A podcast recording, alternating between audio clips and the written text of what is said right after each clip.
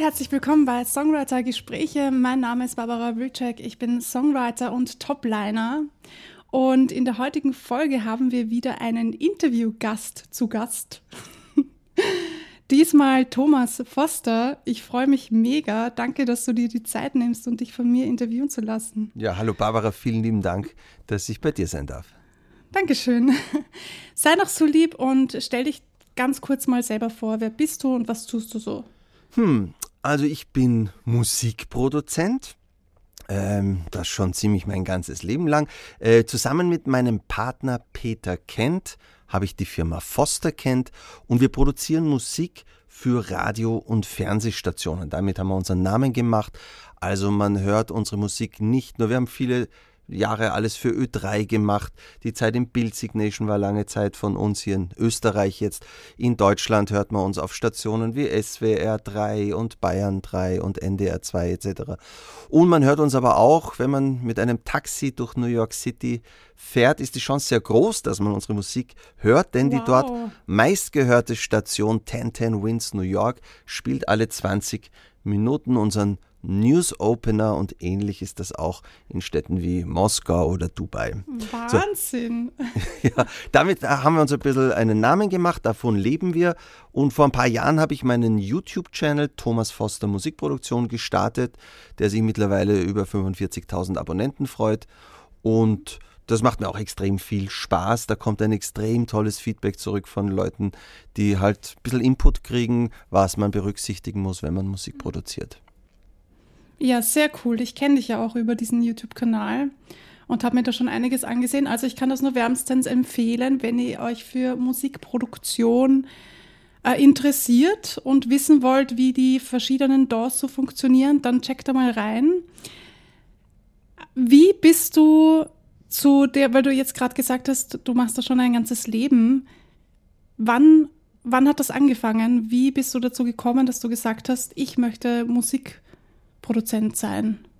Was immer da passiert ist, ich weiß es nicht mehr genau, ist wohl im Alter von fünf, sechs Jahren passiert. Mit sechs Jahren habe ich bereits mit meiner Familie einen katholischen Gottesdienst gegeben, wo ich selber am Schlagzeug gespielt habe. Und er hat mich am Ende der Messe, wir haben so Beatles-Songs gespielt, so Oh, I need your love, babe. Ich muss zugeben, mein Vater hat die Texte umgeschrieben und da wurde draus, oh Herr, du bist heilig. Ja. Aber am ah, Ende okay. der Messe kam ein junger Bub zu mir an mein Schlagzeug, der war auch sieben Jahre alt und sagte, wenn ich mal auf deinem Schlagzeug spielen darf, darfst du auf meiner Orgel spielen. Daraus haben wir unseren ersten Deal gemacht. Daraus wurde unsere erste Band, die Flying Potatoes, und später unsere erste Firma Foster Kent. Das ist heute noch mein Partner, mit dem wow. ich, ich will gar nicht sagen, wie viele Jahre, wir waren sieben Jahre, naja, 45 Jahre machen wir jetzt schon gemeinsam Musik. Wahnsinn. Das finde ich faszinierend. ja, ist auch toll, so einen Partner zu haben. Es ja. gibt Momente, wo das nicht immer einfach ist, weil man muss sich halt immer wieder zusammenraufen und äh, zwei so starke Geister haben oft unterschiedliche Visionen, wie was sein müsste, aber es hilft auch, dass man geerdet bleibt, dass man mhm. sich immer wieder hinterfragt, wie kann man Dinge vielleicht doch, kommt der eine und sagt, schau, habe ich schon erledigt, so kommt der andere und sagt, na ja, aber könnte man das nicht noch viel besser machen und so pusht man sich gegenseitig ganz gut und deshalb bin ich schon sehr froh, dass ich das nicht alleine mache, was ich mache. Ja, das glaube ich dir sehr gerne. Das ist auch etwas, was ich anstrebe, mir im Laufe der Zeit immer mehr Leute dazu zu holen, weil das macht halt dann auch viel mehr Spaß, ist eh klar. Ist, finde ich, sehr bewundernswert, dass ihr das so lange schon zusammen macht, weil das ist sicher nicht einfach. Gerade wenn man noch so jung ist, glaube glaub ich, ähm, da entwickelt man sich ja auch erst und da muss halt jeder für sich selber auch herausfinden, wo will ich hin, was möchte ich überhaupt tun und dass ihr das da zusammen so weit gebracht habt, das finde ich super. Ja. Echt toll, wirklich. Danke, Dankeschön. Bin auch sehr froh mit dieser Zusammenarbeit. Und ähm, du schreibst ja Songs auch, hast du mir geschrieben. Du bist ja auch Songwriter. ich schreibe auch immer wieder Songs. Jetzt muss man nur im Vergleich halt sagen, mit dem Schreiben von Songs habe ich mir jetzt keinen großen Namen gemacht. Das sind immer wieder mal kleine Erfolge gewesen. Wir haben zum Beispiel mal einen Song gesteuert, für, äh, beigesteuert für die Vorauswahl vom Song Contest, der in Deutschland dann in diese Fernsehsendung ging, wo dann entschieden wird, wer tatsächlich fährt. Äh, ich habe mal die Aktion Radio Star gemacht, wo wir sowas ähnlich wie Popstars gerade ganz in den Anfängen steckte, haben wir Radio Stars gemacht und haben auch ein paar Songs produziert mit den Gewinnern dann äh, einer großen Castingshow, wo mit Radiostationen äh, Zusammenarbeit über 4000 Leute gecastet wurden. Also solche Aktionen mache ich jetzt. Auch aktuell mhm. mache ich wieder ein sehr spannendes Projekt. Ich habe jetzt noch einen Twitch-Channel gestartet. Mhm. Für die, die nicht genau wissen, was Twitch ist, äh, es ist ähnlich wie YouTube, nur dass man die Videos, nicht fertige Videos hochlädt, sondern man tut ausschließlich live streamen. Also man ist live auf Sendung sozusagen.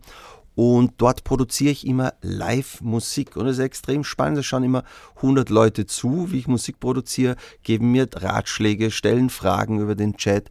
Und ähm, ja, und da habe ich zusammen mit äh, DJ KC, das ist ein DJ und Produzent aus Frankfurt, der schon Platin für einen Remix für Madonna bekommen hat, schon mit Michael Jackson gearbeitet hat. Echt ein toller Typ. Mit dem habe ich live zusammen auf meinem Twitch-Channel äh, jetzt den James Bond-Song A Few to a Kill, mhm. ähm, ein Cover produziert der am 36, äh, 36. wollte ich schon sagen, am 26. März auch released wird. Da starten wir dann auch auf meinem Twitch-Channel einen Remix-Wettbewerb dazu, wo also alle Leute auch mitmachen können und einen eigenen Remix machen können.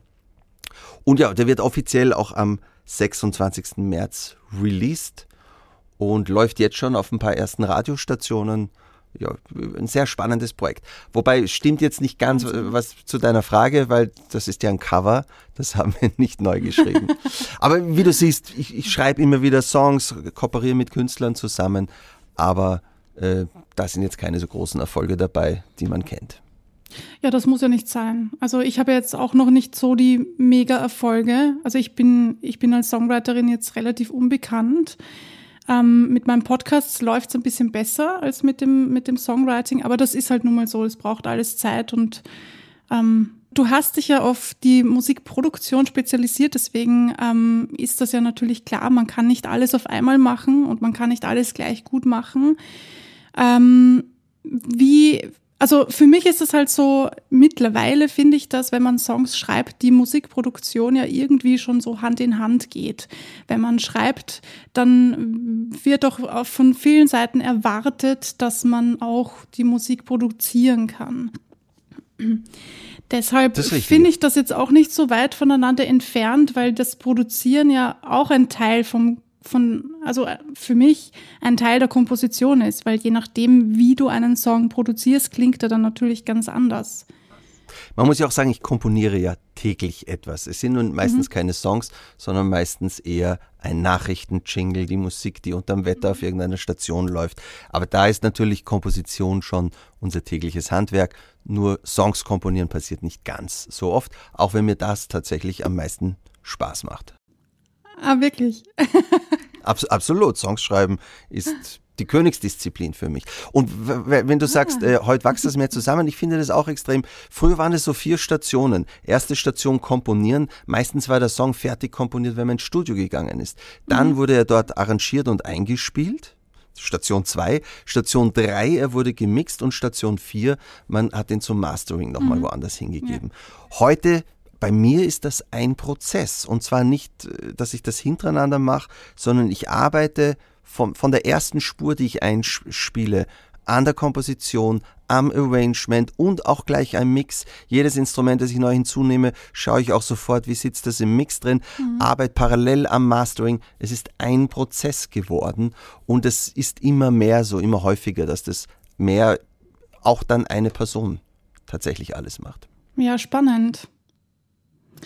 Finde ich auch faszinierend. Deswegen habe ich auch angefangen ein bisschen mit Musikproduktion, aber ich bin natürlich noch meilenweit davon entfernt, das professionell zu können. kann man nur immer wieder machen, praktizieren, praktizieren und mit jedem Mal besser werden. Genau. Und hoffentlich viel Spaß dran haben. Ja, auf jeden Fall. Also ich habe auf jeden Fall mega Spaß.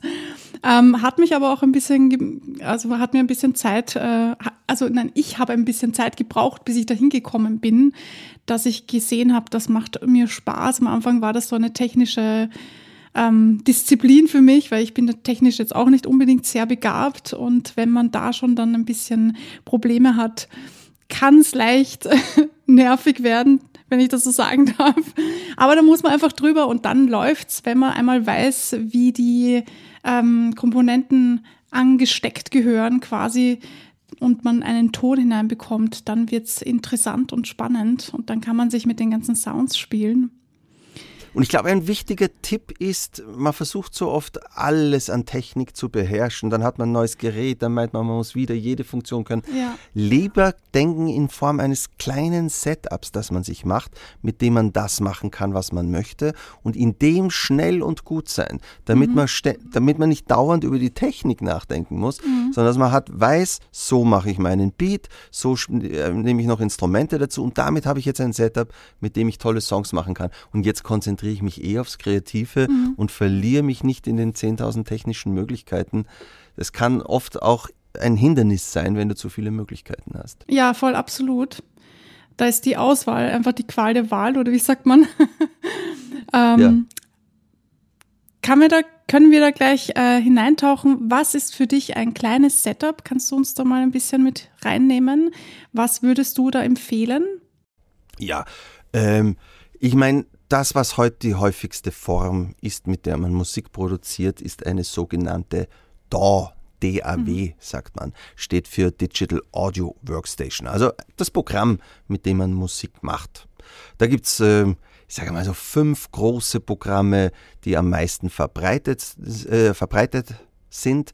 Ähm, wenn man auf Mac arbeitet, kann ich zum Beispiel extrem GarageBand empfehlen. Das ist zwar mhm. eigentlich noch ein bisschen eine semi-professionelle, aber das Tolle, die ist gratis beim Mac dabei, damit kann man mal loslegen. Und wenn man dann sagt, ah, jetzt will ich doch noch mehr Möglichkeiten haben, steigt man auf Logic um. Das ist noch immer ein extrem günstiges Programm dafür, dass es genauso viel kann wie die anderen. Und ähm, man, man, kennt sich dann schon aus, weil es ist eigentlich GarageBand und Logic mhm. dasselbe. Es sind nur zwei andere Namen und der Logic kann mehr. Äh, das heißt, es macht total Sinn, wenn man Mac hat, mit GarageBand anzufangen und dann auf Logic umzusteigen. Aber dann gibt es noch ein paar andere Programme, wie, die dann auch auf PC laufen, wie das Cubase, wie das Ableton, das ein bisschen mehr für DJs und elektronische Musik geeignet ist. Ich persönlich arbeite hier auf Bitwig. Ja, und dann hat man eben so ein Programm und ähm, dann sollte man mal schauen, dass man die richtigen Sounds findet, mit denen man seine Songs machen kann. Viele Sounds sind mittlerweile in diesen Programmen schon selber drinnen, aber oft kommt man dann noch drauf, ja, vielleicht brauche ich noch einen schöneren Klaviersound, vielleicht brauche ich noch einen tolleren Synthesizer.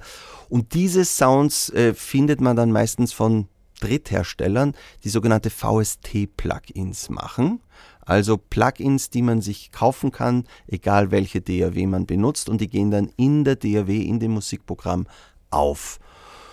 Und ähm, ja, damit kommt man schon relativ weit. Alles andere, man kann natürlich jetzt auch noch Audioeffekte dazu kaufen und man kann alles dazu kaufen. Es gibt ganz einen riesen Markt für diese VST-Plugins, aber das meiste bietet dann schon die DAW selber. Das heißt, wenn ich einen guten Computer habe, wenn, und es kann mittlerweile auch ein kleines MacBook sein, was äh, durchaus ausreichen kann, äh, wenn ich äh, die richtige DAW habe, das richtige Musikprogramm, wenn ich ähm, im Optimalfall ein paar Lautsprecher dazu habe, damit ich äh, gut abhören kann beim Arbeiten und möglicherweise brauche ich noch ein Mikrofon, wenn ich singe oder so. Und ähm, ja, was brauchen wir noch? Äh, ein Audiointerface wird man noch brauchen, mhm. um das Signal aus dem Computer das Digitale analog zu wandeln, damit wir es auf den Boxen analog hören können oder auch um das analoge Mikrofon digital zu wandeln. Und mit dem Setup, das man mittlerweile für, weiß ich nicht, 2000 Euro kommt man schon sehr weit, äh, sich aufbauen kann, kann man Welthits produzieren. Es gibt große Nummern, die nicht ja. mehr verwendet haben, die am Laptop im Schlafzimmer oder am Sandstrand passiert sind oder live auf Twitch. Sehr geil, ja. Also ihr seht, man braucht nicht unbedingt das Top-Studio, um Musik zu produzieren oder zu komponieren oder zu schreiben. Gehen wir mal ein bisschen zurück zu den Kompositionen. Wie gehst du denn daran? Weil es ist ja, es macht ja einen Unterschied, ob ich einen Song schreibe oder einen Jingle schreibe oder je nachdem auch, was für eine Art von Songs man schreibt, gibt es da natürlich auch Unterschiede. Wenn ich einen Popsong schreibe, mache ich das natürlich anders als ein Klassikstück oder eine EDM-Version. Ähm, nimm uns damit rein in den Prozess, wie du schreibst. Vielleicht fangen wir mit den Jingles an, weil das ist ja doch eher das Daily Business. Ähm, wie machst du das? Wie gehst du da? Wie, fang, wie fängst du an mit einem Jingle? Ich bin jemand, der immer sehr schnell arbeitet und einen sehr hohen kreativen Fluss hat. Bei mir strömt es einfach so. Das okay. kann man jetzt erstmal als was Gutes sehen, ist es ja auch. Aber das kann auch was Negatives sein. Ich merke das sehr oft, wenn ich von einem Kunden einen Brief hinkriege. Ich höre dem teilweise schon gar nicht mehr zu, weil ich weiß schon genau, wie es sein muss und leg sofort los. Und da muss ich mich immer selber an der Hand nehmen, dass ich nicht zu schnell loslaufe. Mein Partner ist da genau das Gegenteil. Da habe ich schon die zehnte Version komponiert. Jetzt lehnt er sich nochmal zurück und sagt, na, lass uns nochmal überlegen. Und die haben ja folgende Zielgruppe. Vielleicht sollte man dann doch in eine andere Richtung gehen. Und deshalb ergänzen wir uns eigentlich auch sehr gut. Mhm. Ähm, das heißt, für mich ist mal das Wichtigste, bevor ich die erste Note schreibe, die Vorarbeit, wo ich mich damit beschäftige, was will ich denn machen, wie soll es denn wirklich sein, mhm. was will ich damit erreichen. Und ich glaube, das ist bei einem Jingle dasselbe, wie wenn ich für einen Künstler, einen Sänger was schreibe. Äh, mhm. also nehmen wir es jetzt erstmal ein Beispiel des Jingles her ich muss mal verstehen, wer hört diese Radiostation oder diesen Werbespot, den ich da schreibe. Wer hört das? Wie soll sich diese Radiostation meinen Hörern präsentieren? Die spielt vielleicht sehr viel Oldies, weil eher ältere Menschen das hören, aber auch ältere Menschen haben heute ein iPhone und wollen cool sein, wollen am Puls der Zeit sein. Also muss ich die Komposition vielleicht ein bisschen jünger anlegen als die Musik, die da läuft, damit das Image der Radiostation jünger ist. Möglicherweise arbeitet man mit Referenztiteln. Natürlich soll man nicht kopieren, sondern einen eigenen Weg finden. Aber ich finde es immer wichtig, dass man gutes Umfeld kennt, für das man komponiert. Will ich also einen Song haben, der in den aktuellen Charts ist? Na, vielleicht höre ich mir mal an, was gerade so in den mhm. Charts ist und was es schon so gibt, was in die Richtung geht. Ja, man muss immer extrem aufpassen, dass man nicht zum Kopieren anfängt, mhm. aber es ist trotzdem wichtig, sein Umfeld zu kennen. Ich kann auch keinen Club-Track für einen Club in Ibiza schreiben, wenn ich nicht weiß, welche Sounds gerade angesagt sind. Ja. Also, dass ich mich wirklich mal damit beschäftige, mir ein paar Beispiele anhöre, die gerade aktuell sind oder die halt gerade zu dem, was ich machen möchte, passen und mir anschaue, wie haben es die gelöst, was kann ich da an Ideen mitnehmen, was habe ich für andere Ideen. Wenn ich für einen Sänger schreibe, dann schaue ich mir ganz genau an, wo die Stärken des Sängers sind.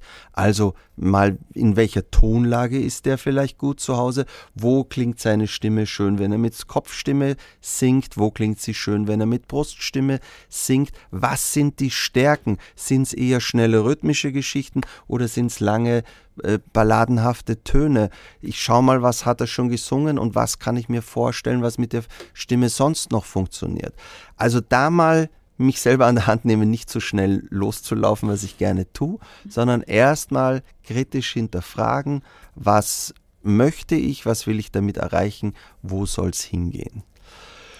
Ja, das ist einmal die Grundaufgabe. Und dann ist man eh schon sehr schnell bei einer Überlegung, die heißt, wie ist denn das Tempo? Nicht, dass man das zu einem späteren Zeitpunkt noch ändern könnte, aber meistens tut man ja das nicht mehr. Meistens, wenn mhm. ich in irgendeinem Tempo muss ich mal zum Arbeiten anfangen und sehr oft passt man dann alles diesem Tempo an und dann bleibt es das auch.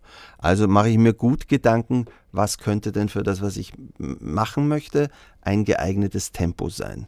Als nächstes schaue ich mir die Tonlage an. Was ist denn eine Tonlage, wo die Melodie, die der singen könnte, für ihn in einer richtigen Lage liegt. Aber auch das kann man ja zu einem späteren Zeitpunkt noch variieren. Aber ist natürlich immer angenehmer, man muss es nicht mehr variieren. Deshalb mhm. stelle ich mir durchaus diese Frage vorne. Und dann, egal was ich komponiere, und wie gesagt, bei mir ist ja Komponieren und Arrangieren meistens ein Prozess, fange ich meistens mit dem Beat an. Aber auch da versuche ich mich nicht zu ver also mit dem Schlagzeug. Ja? Mhm. Auch da versuche ich mich nicht zu verkünsteln, weil man kann gern auch an so einem Beat vier Stunden noch hier könnte ich noch ein bisschen mehr Hall auf die Conga geben und so weiter. Und da verzettelt man sich in eine völlig falsche Richtung. Mhm. Ich mache den Beat meistens in zwei Minuten. Da spiele ich eine Bassdrum und eine Snare Drum ein, mhm. einen Takt und den loop ich und dann sage ich mal, das reicht eigentlich schon zum Arbeiten. Alles andere beurteile ich lieber, wenn das Arrangement schon ein bisschen voller ist. Ja, und dann fange ich an ähm, zu dem Beat. Ja, wahrscheinlich fängt man mit Akkorden an. Ich spiele gern Klavier. Das ist das Instrument, das ich gelernt habe. Ähm, deshalb versuche ich mal eine erste harmonische Abfolge zu finden. Das geht meistens sehr schnell, nachdem die Zeiten vorbei sind, wo wie in den 80ern alle gesagt haben, ich beweise euch, dass ich noch mehr Akkorde in einen Song reinpacken kann. Heute findet, haben wir eher mit Songs zu tun, die stolz darauf sind, dass sie nur drei Akkorde im ganzen Song mhm. verwenden. Ähm, was für mich jetzt aber kein Qualitätsurteil ist. Ich würde jetzt nicht das eine als besser als das andere beurteilen. Es ist eine Stilfrage. Es gibt auch ganz viel wirklich tolle Musik, die mit weniger Akkorden auskommt. Ich äh, denke da an manche Prince-Songs, die mit einem Akkord auskommen. Also es ist nicht unbedingt eine Qualitätsauszeichnung, viele Akkorde zu haben. Es ist eher eine Stilfrage. Wie, wie soll der Song klingen und wie viele Akkorde passen da in diesem Stil? Ja, und dann sind wir eh schon sehr schnell bei der Melodiefindung. Und bei der Melodiefindung, wenn wir jetzt von Gesang reden, finde ich das eine sehr, eine sehr spannende Frage, wie macht man das? Das einfachste, die einfachste Situation ist natürlich, ich bin Sänger und schreibe für mich selber einen Akkord. Denn dann habe ich das Instrument bei mir. Ich kann mhm. selber singen und selber mit meiner Stimme experimentieren, was gut klingt. Das macht es natürlich sehr einfach. Eine andere Situation ist aber, ich schreibe für einen Sänger und kann selber nicht so gut singen. Ähm, dann ist natürlich eine Möglichkeit, dass ich einfach mit dem Klavier die Töne skizziere und mir versuche vorzustellen, wie das gesungen klingt. Ich tatsächlich habe einen Trick, mit dem ich sehr gern arbeite. Ich nutze mhm. sehr gerne einen Vocoder. Mhm. Äh, ich weiß nicht, ob jeder weiß, was ein Vocoder ist. Früher waren das so Hardware-Geräte mit Mikrofonen dran, wo man dann was am Keyboard spielen konnte und in das Mikrofon reinsingen. Und dann auf einmal äh, singt das Keyboard. Und klingen tut das ein bisschen, wie wir es von Daft Punk kennen. Around the world, around diese Geschichte. ja. ähm, und das Tolle ist, damit kann man natürlich auch in Tonarten arbeiten, in denen man selber gar nicht singen könnte, weil man spricht ja eigentlich nur, ich sage ja nur around the world, around the mhm. world, spiel die Melodie ba, ba, ba, ba, am Keyboard und mhm. herauskommen tut around the world. So.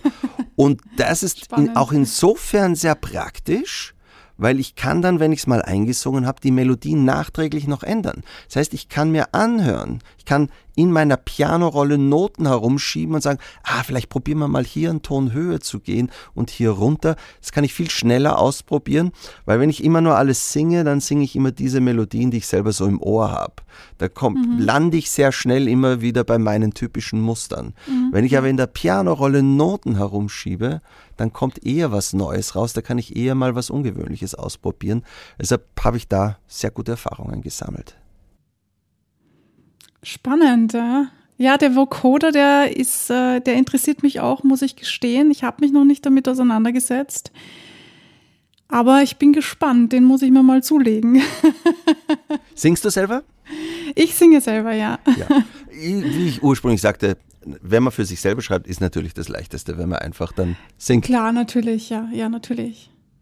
Ja, spannend. Und wie wie anders ist dann der Prozess von den Jingles-Kompositionen zu einer Song-Komposition? Ich glaube, der wesentliche Unterschied ist schon der Gesang und wie man damit arbeitet. Und mhm. beim Gesang ist natürlich auch schön, da hängt es ja auch sehr davon ab, was habe ich denn für ein Verhältnis mit dem Sänger. Muss ich mhm. das fix und fertig komponieren und dann schicke ich das ab und kriege die fertige Gesangsaufnahme retour. Ja, ja. Oder kann ich mich mit dem ins Studio setzen und mit dem ausprobieren? Mhm. Ähm, bei, bei letzterem habe ich die Erfahrung gemacht, ist die Gefahr sehr groß, dass deine Ideen nicht mehr so durchkommen, wenn du von Anfang an mit dem Sänger arbeitest. Weil dann steht er am Mikrofon und singt immer und hört dir gar nicht zu. Und du denkst, du hättest vielleicht die bessere Idee, aber die wird überhaupt nicht mehr ausprobiert, weil der meint, das ist jetzt sein Revier und so weiter. Was ja auch gut ist, ja. Aber mir ist dann auch wichtig, dass ich zumindest den Platz habe, meine mhm. Idee auszuprobieren. Deshalb probiere ich das dann oft gern allein mal aus, dass ich das allein vorbereite und mhm. dann dem Sänger sage, pass auf, ich hätte gern, dass wir meine Version mal mit deiner Stimme aufnehmen, weil mhm. nur mit deiner Stimme können wir es wirklich beurteilen. Gerne können wir auch Alternativen ausprobieren und dann schauen wir gemeinsam, was uns besser gefällt. So. Und deshalb glaube ich, der Gesang ist schon äh, der Hauptunterschied, äh, weil alles andere ist eh dasselbe. Das, das Arrangement machen, ähm, wenn wir für Radiostationen arbeiten, wollen die oft, dass die Sachen genauso klingen wie die Songs in den Charts. Also mhm. ist, wir sind da eh sehr nah dran an der Musik, die man sonst so macht. Aber der Liedgesang macht schon den Hauptunterschied.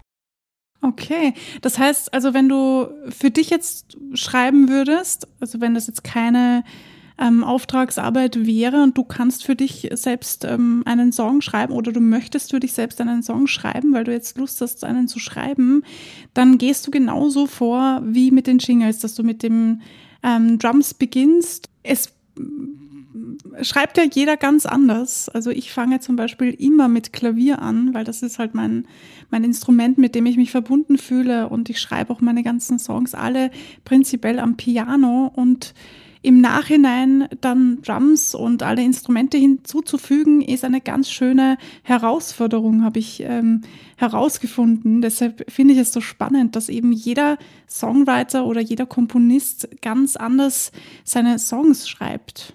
Du, du sprichst einen sehr wichtigen Punkt an. Äh, ja, es gibt 10.000 Wege, die nach Rom führen. Ja. Äh, ich sage mal, ein klassischer ist jemand, spielt Akkorde auf der Gitarre und fängt an dazu zu singen. Ich weiß nicht, wie viele Songs mhm. auf dieser Welt genau so entstanden sind. Ähm, aber, ich, ja, aber ich denke, ein ganz wichtiger Punkt ist, ab und zu sich zu zwingen, einen anderen Weg zu wählen. Mhm. Und festzustellen, ah, schau mal, da kommt was anderes heraus, als wenn ich das so mache. So ist zum Beispiel für jemanden, der gewohnt ist, Songs so zu schreiben, dass er einfach nur auf der Gitarre singt, die Herausforderung zu sagen, geh mal in die Pianorolle von einer DAW. Das ist also so äh, das Fenster, wo man die Noten sieht, die Zeit von links nach rechts und die Tonhöhe von oben nach unten. Mhm. Und da kann man die Noten richtig am Bildschirm herumschieben. Und mal dir mal deine Melodie und experimentier mal mit den Noten und schau mal, was anderes herauskommt, äh, mhm. wenn du nicht wie schon 10.000 Mal du weißt, dass es eh funktioniert hat, äh, einfach zur Gitarre dazu singst und in deinen ewigen, immer selben Mustern landest, sondern wenn du dich mal zwingst, anders zu gehen. Und vielleicht macht man dann nur die Strophe so und macht damit eine interessantere Strophe und den Refrain singt man dann wieder, wie man es gewohnt ist und so kommt was Neues zustande. Ich mhm. habe zum Beispiel etwas festgestellt, wo, wie ich gern komponiere. Ich mache auch gerne Orchester-Arrangements oder jetzt haben wir aktuell mhm. was für eine Big Band schreiben dürfen, was ich noch nicht so oft ah. gemacht habe, was extrem lustig Ach, sehr ist. Cool, ja. Und ich habe verstanden, wie ich die besten Melodien für Streicher oder Bläser schreibe. Orchester-Arrangements oder auch Jazz und so weiter, wenn ich das, was die spielen solle, äh, soll, singe. Also, Aha. ich habe schon ein bisschen ein Arrangement und jetzt möchte ich da so eine schöne Streicherlinie drüber. Der Klassiker wäre, dass ich am Keyboard halt versuche, was zu spielen. Mhm. Wenn ich aber mich hinsetze, mir vorstelle, ich stehe vor dem Orchester, ich versuche mir die einzelnen Geigen, wie sie vor mir sind, vorzustellen und dann singe ich drüber, was sie spielen sollen. Das kann noch so scheußlich klingen, aber auf einmal und selbst wenn dann die Töne, die ich gesungen habe, gar nicht äh, stimmen, wenn ich dann versuche, das nachzuspielen, finde ich dann schon die richtigen Töne und besser mhm. das, was ich schlecht gesungen habe, aus, ja. Wenn mich jemand singen hört, dann lachen die meisten, aber wenn sie dann hören, was rauskommt, sagen sie, okay, verstanden. Macht schon Sinn, das so zu machen, ja. Ja, das ist ein, ein, ein ganz guter Tipp. Das stimmt, das habe ich auch schon öfters ausprobiert. Das ist zwar viel Arbeit, also wenn man es die ersten paar Male macht, ist es viel Arbeit, aber das lohnt sich doch, ja. Spannend. Ja. Darf ich nochmal zurückgehen zu ähm, Musikproduktion? Wie lange hast du gebraucht, bis du zu dem Punkt gekommen bist, wo du gesagt hast, jetzt habe ich das Gefühl, ich bin bei den Profis angekommen. Also ich kann das, was ich produziere, auch wirklich rausbringen. Das war dann so, mit sechs habe ich angefangen, mit sechseinhalb war das dann, ja. Ich äh, leide immer an maßloser Selbstüberschätzung, schon mein ganzes Leben. Ah, super. Tatsächlich, es gab einen Punkt, da war ich wahrscheinlich, boah, wie alt werde ich da gewesen sein, 14 oder so wo mir aufgefallen ist, dass ich da vielleicht doch noch nicht angekommen bin. Ich war ein großer Fan von La Boom, die Fete gab es damals, den Film. Da war, stand auf den Kinoplakaten drauf, Eltern unerwünscht. Das war schon ein Grund mehr reinzugehen. Und es war halt dann so eine romantische, kitschige Liebesgeschichte. Und da gab es den ganz großen Titelsong Dreams are my reality. Mhm. Und da habe ich gehört, dass da auch Geigen vorkommen. Also habe ich unseren Nachbarn, einen Freund von meinem Vater, äh, so einen 60-Jährigen mit seiner Geige eingeladen und wir haben uns ein Schlagzeug gesetzt und, und ein paar Instrumente und haben versucht, das aufzunehmen. Und am Abend habe ich mir das nochmal kritisch angehört und habe festgestellt, klingt nicht ganz so wie im Original. und liegt tatsächlich nicht nur an meinem Gesang, auch an dem, aber auch die eine Geige klingt nicht ganz so wie das Orchester, das sie damals in Frankreich aufgenommen haben. Da ist mir schon aufgefallen, man muss noch viel tun und es ist noch ein weiter Weg. Ähm, ja, wann, wann, ich sage mal, mit 22 haben wir angefangen, äh, wir wollten eigentlich Ö3 unsere Songs verkaufen. Wir dachten, wir haben einen mhm. echten Hit gemacht. Die Nummer hieß Flying is better than sex. Wie immer wir mit 22, wie immer wir mit 22 zu dieser kreativen Textzeile kamen, ich weiß es heute nicht mehr, sind wir zu Ö3 hingegangen und wollten, dass die die Nummer spielen ähm, wird euch jetzt sehr verwundern, wird dich, liebe Barbara, sehr verwundern. Sie haben es nicht gespielt. Aber sie haben gesagt, das Arrangement klingt gar nicht so schlecht. Vielleicht probiert ihr mal ein paar Jingles für uns zu produzieren. Oh, okay. Und da hat das begonnen, dass wir erste Töne abgedrückt haben, die dann tatsächlich im URF laufen.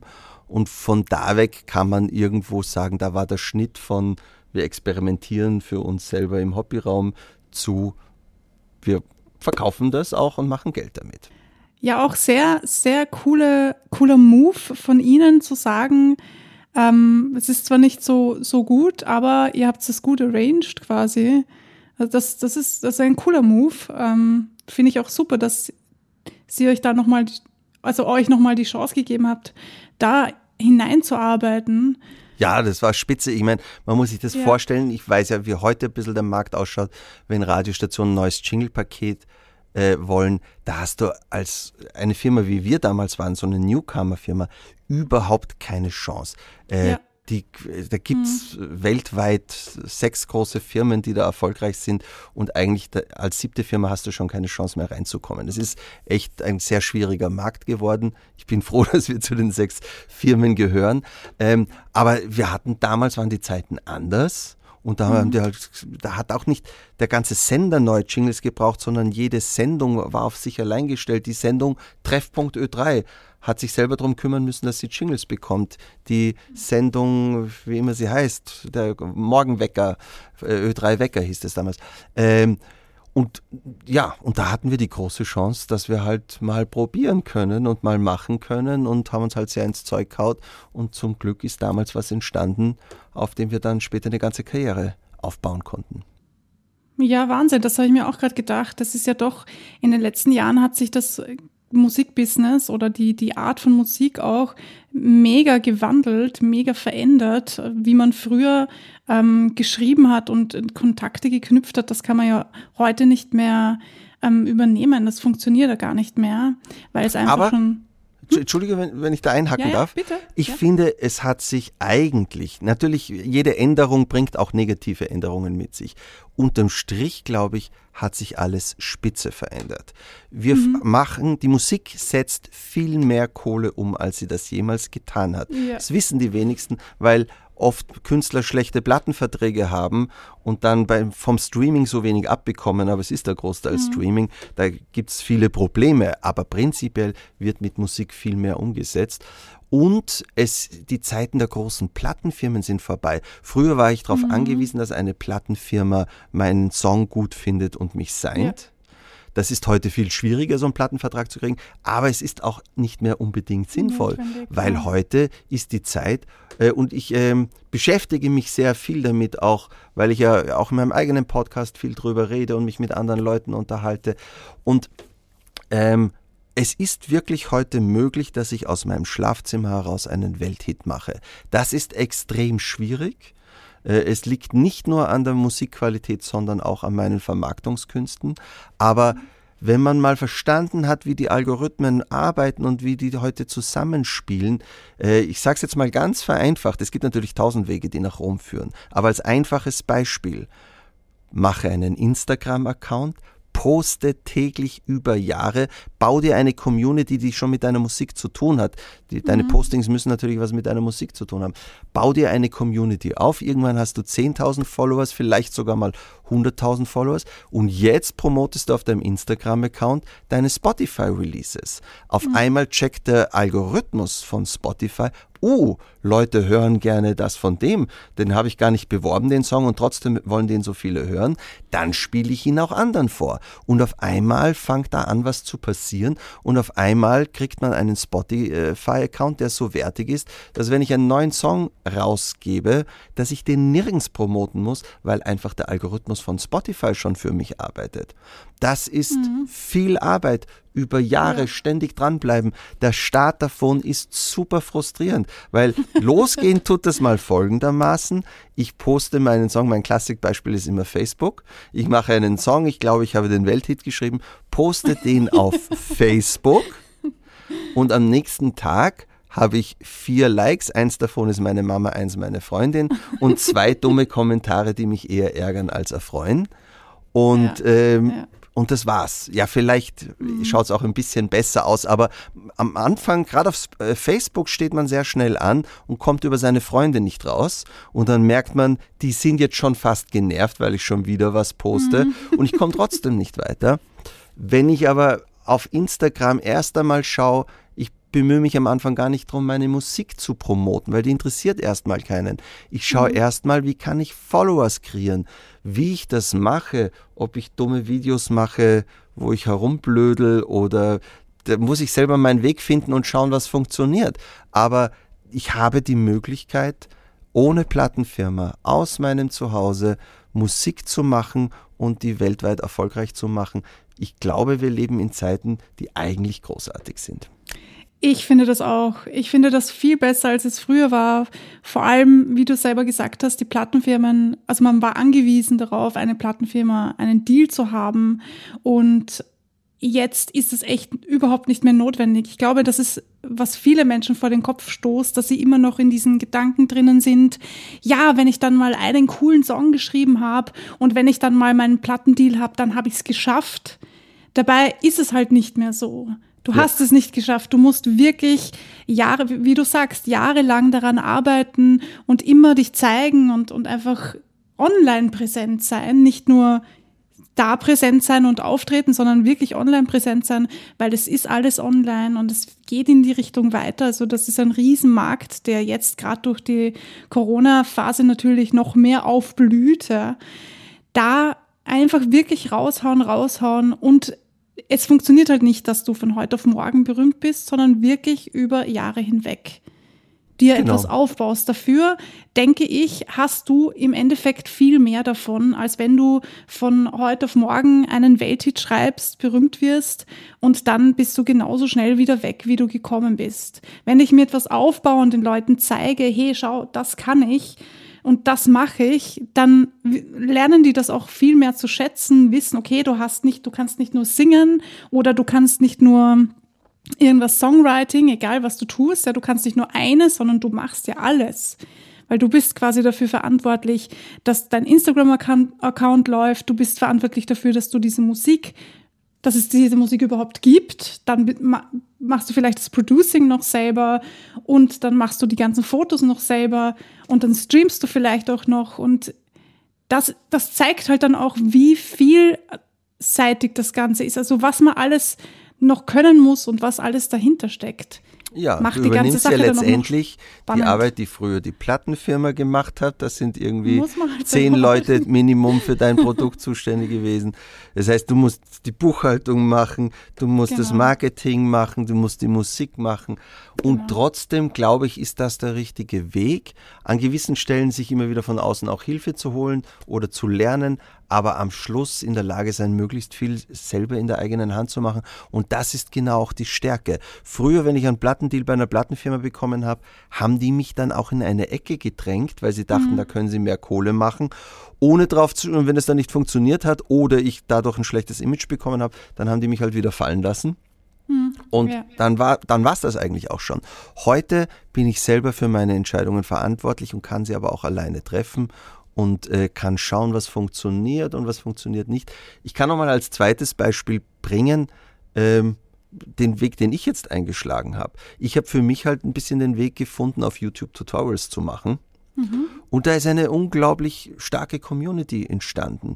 Und wenn ich dann meinen Podcast gemacht habe, habe ich den natürlich über meinen YouTube-Channel promotet. Also mhm. ist der Podcast sehr schnell erfolgreich geworden. Und der Algorithmus, der die Podcasts auf Spotify oder auf iTunes verwaltet, hat gesagt, ah, das wird gern gehört, dann schlage ich es auch anderen vor. Genau dieser Effekt passiert hier auch, wenn ich jetzt meinen Twitch-Channel noch, äh, mein Buch habe ich dann noch gemacht, ähm, EDM komponieren heißt es, wo man halt alles ein bisschen lernt. Da geht es eher um Musiktheorie, sage ich mal, also so mhm. den Einstieg in die Harmonielehre, aber nur auf das konzentriert, was man wirklich braucht, um, äh, ja, um, um Musik, EDM-Musik zu komponieren, mhm. sage ich mal. Mhm ähm, um in einer Pianorolle Musik zu machen. So. Und ähm, Natürlich habe ich das auch auf meinen Plattformen Podcast und YouTube beworben. Also ist das Buch wieder erfolgreich geworden. Äh, ja, zumindest 3000 Stück oder so habe ich jetzt verkauft, was jetzt in so einem mhm. Bereich, äh, glaube ich, ganz okay ist. Ähm, und es verkauft nach wie vor, es geht gut. Und der Algorithmus von Amazon sagt, ah, das Buch ist wohl Dings, deshalb war es gleich mal Bestseller, dann schlägt Amazon das wieder irgendwelchen Leuten vor, die mich gar nicht kennen. So kann man mit einer Plattform die andere promoten und so schaukelt sich das alles hoch. Und jetzt habe ich vor wenigen Wochen meinen Twitch-Channel gestartet und wenn ich jetzt spontan sage, ah, heute Nachmittag muss ich eh Musik produzieren, dann gehe ich mal schnell online, mhm. dann habe ich da gleich mal 100 Leute, die mir zuschauen, ohne dass ich das vorher groß beworben habe. Und, ähm, und es macht unglaublich Spaß. Und da entsteht eine tolle Community. Und ja, wenn wir jetzt einen Song releasen, hilft das natürlich auch, den schon wieder zu pushen und so weiter. Man muss heute schauen, dass man sich irgendwie durch, wir haben so viele Möglichkeiten und die muss man nutzen, um sich seine Fanbase aufzubauen, um sich eine Community aufzubauen. Ähm, und dann, das ist ein weiter Weg, das ist ein schwieriger Weg, mhm. da muss man lange dranbleiben, immer wieder schauen, was funktioniert, was funktioniert nicht und äh, ja, und äh, wenn man dran bleibt und an den Dingen festhält, die funktioniert, dann kann man da extrem weit kommen. Mhm. Wahnsinn, ja. Und dann, dann kann es passieren, dass eine große Plattenfirma kommt und sagt, hey, wie wäre es denn, wenn du den nächsten ja. Song doch über uns machst? Und weil du schon so erfolgreich bist, geben wir dir gleich mal einen Vorschuss von 100.000 Euro und, und, mhm. und, und, und, weil die erkennen das Potenzial. Die haben nämlich gar keine Lust mehr, diese Aufbauarbeit zu machen. Mhm. Deshalb, selbst wenn du als Newcomer tolle Musik machst, wirst du wahrscheinlich keinen Plattenvertrag mehr bekommen. Die Zeiten ja, sind ja. eh auch vorbei. Die Plattenfirmen schmeißen sich auf das, was bereits funktioniert. Die wollen sehen, dass du bereits 100.000 äh, Followers mhm. auf Instagram hast und so weiter. Ja. Also äh, es ist eh der einzig sinnvolle Weg, sich das selber aufzubauen. Es gibt immer wieder Geschichten, wo es dann doch irgendwie anders funktioniert hat. Ich sage mal, manche gehen zu irgendeiner Fernsehcastingshow und tatsächlich entsteht daraus was, was eine längere Karriere macht. Aber meistens eher nicht. Ich meine, wie viel der ja. Leute, die in den. Castingshows waren, sind heute noch erfolgreich. Meistens waren das eher Eintagsfliegen, die hier ins Leben gerufen wurden. Ja, das stimmt. Da hat sich auch einiges getan. Leben ist heilsam, weil Liebe